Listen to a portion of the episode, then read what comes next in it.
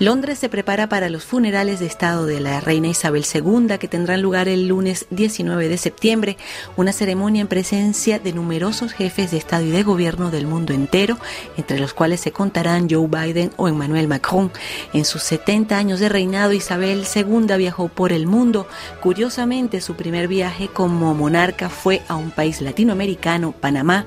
Fue el primero de solo cuatro viajes a América Latina en todo su largo reinado para sobre los vínculos entre el Reino Unido y los países latinoamericanos, conversamos con Francisco Carballo, profesor del Departamento de Política del Instituto Goldsmith de la Universidad de Londres. Isabel II fue una viajera infatigable. Esa es quizás su gran aportación a las relaciones internacionales y a la diplomacia moderna. Hacer del viaje, de la visita de Estado, un arma muy efectiva para promover eh, un país y nadie hizo esas visitas mejor que la reina Isabel. Sabía usar eh, toda la carga simbólica de la monarquía para crear realmente espectáculos de masas en, buena parte de los países a los que visitaba. Eh, en, su reinado le toca una de las cuestiones más complicadas para, para su país, que es perder el imperio. Y de alguna manera la reina tuvo o jugó un papel importante en mantener una cierta dignidad de la, de la vieja metrópoli, mantener eh, una cierta hegemonía cultural, eh, económica, académica en las viejas metrópolis, eh, en parte con la figura de Isabel como jefa del Estado en muchos países que habían sido antes colonias británicas. Así que buena parte de su reinado y de sus viajes fueron a lugares que tenían una relación eh, simbiótica y colonial con eh, el Reino Unido. América Latina figuraba muy bajo en las prioridades del gobierno británico en la segunda mitad del siglo XX. Sabían eh, que América era para los americanos, es decir, que la, potencia hegemónica, la que determinaba lo que pasaba en nuestra América, era Estados Unidos. Así que ellos que habían sido tan influyentes en el siglo XIX mantenían una sana distancia con eh, América Latina. La reina viajó cuatro veces a la región. En su primer viaje oficial, ya como reina, hizo una escala en Panamá, Después, en 1968, visitó primero Brasil y después Chile, dos visitas exitosas que ayudaron a posicionar la imagen eh, británica en el Cono Sur y en, América del Sur. Y después estuvo un par de veces en México. En 1975 el presidente Luis Echeverría la recibió usando eh, todos los mecanismos que tenía el PRI en ese momento para movilizar masas.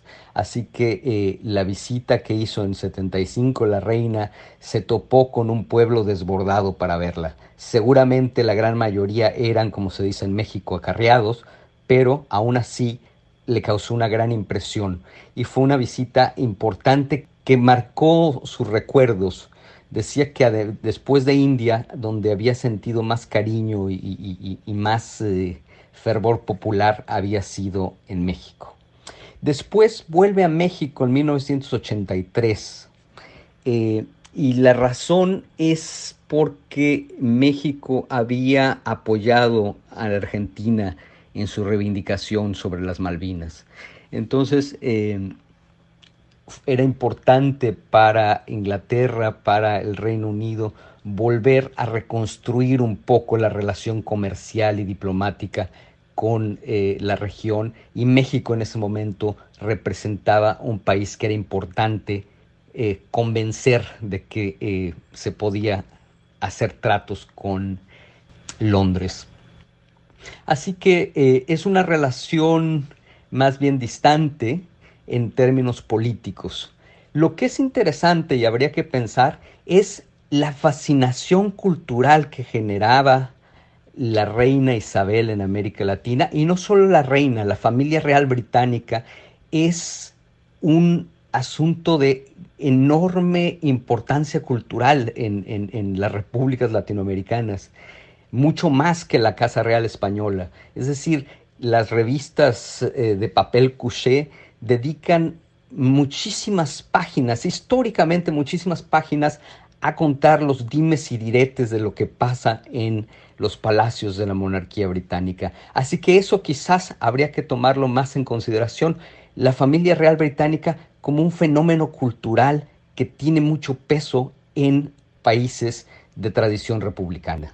Francisco Carballo, el Reino Unido está viviendo un momento muy particular. En 2020 se produjo el Brexit, es decir, la salida del Reino Unido eh, de la Unión Europea. Este año vimos además la renuncia del artífice de ese Brexit, el señor Boris Johnson, quien estuvo obligado a renunciar a su cargo de primer ministro, luego la elección de Liz y tres días después la muerte de Isabel II. Se abre entonces una nueva era con Carlos III como monarca. ¿Qué podemos esperar eh, en el Reino Unido luego de tantos cambios?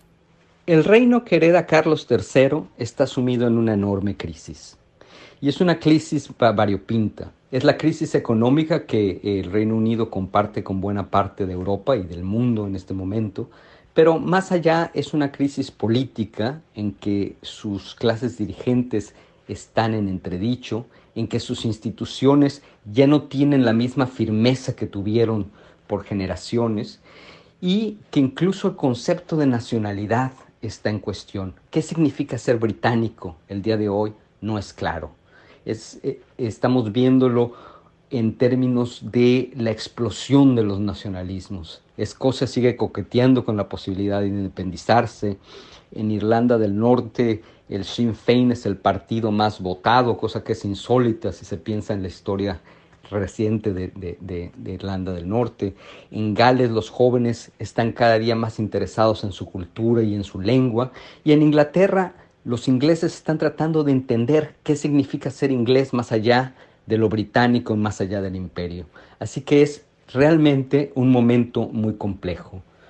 La muerte de la monarca coincide con que llega una nueva primera ministra a Downing Street, una mujer que tiene un enorme déficit de, eh, democrático.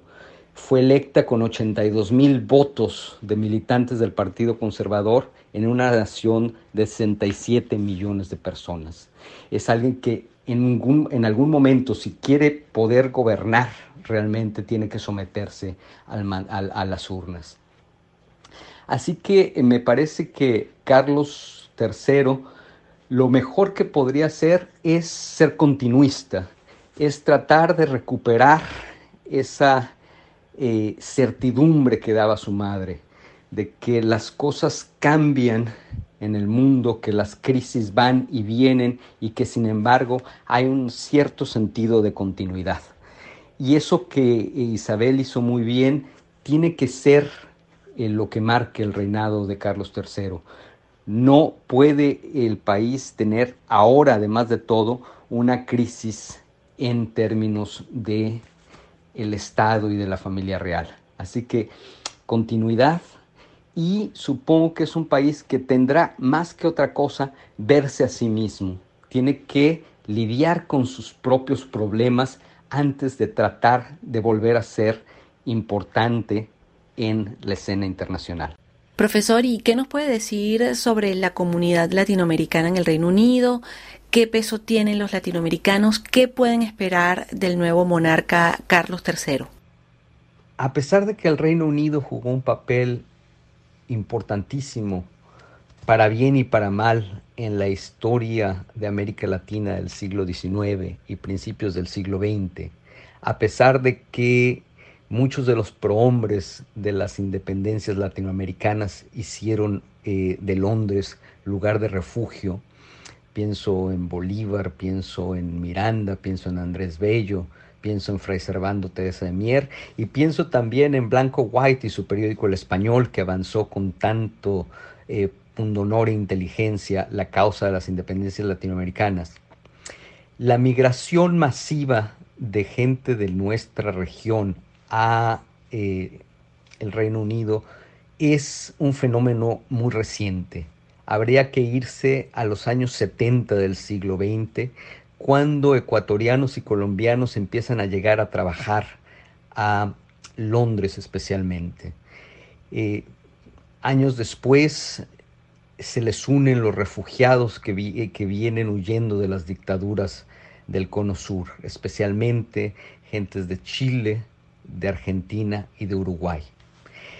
Hacia finales del siglo XX y principios del XXI llegan muchos brasileiros que han hecho de Londres especialmente, pero no solo, una ciudad importante en la diáspora brasileira.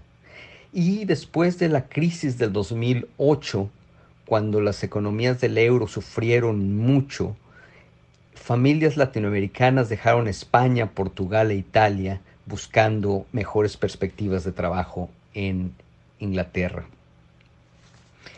Eh, así que es una comunidad joven, es una comunidad que todavía se debate entre quedarse e irse, que no, que a pesar de que es una comunidad que crece eh, sistemáticamente desde hace algunas décadas, no tiene un reconocimiento real en el contexto británico. No se habla de, la, de los latino-británicos como, se, como, pasa, por ejemplo, en Estados Unidos.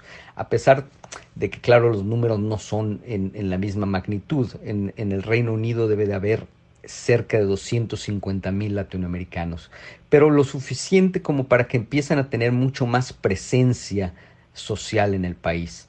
Y creo que eh, el rey Carlos, que ha sido un buen aliado de las comunidades afrocaribeñas, por ejemplo, que ha tenido una buena relación con comunidades del sudeste asiático, puede hacer gestos hacia los latinoamericanos, puede usar el manto de eh, la Casa Real para invitarlos más al país, para que se sientan más compenetrados en el, el, país, que no tengan ese permanente dilema de que están de paso y que algún día regresarán a sus respectivos países. Así que creo que eh, simbólicamente el, el, nuevo monarca puede jugar un papel importante en ese sentido.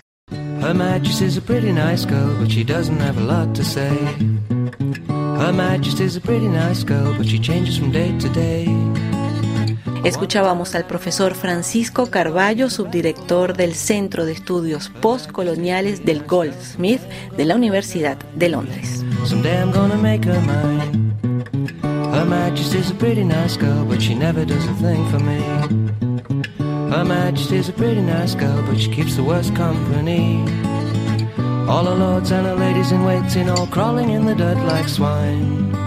Her Majesty's a pretty nice girl, but I hope she's the end of the line, oh yeah. I hope she's the end of the line.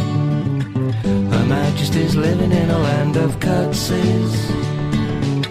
A world of bluish blood and Nazis, yeah. Her Majesty's a pretty nice girl, but I think she ought to call it a day. Her Majesty's a pretty nice girl without one good reason to stay. I'd like to take her for a whiskey or two, but I've got a lot of things to do.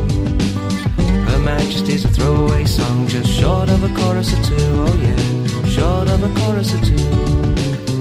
A world of corgis and inbreeding. The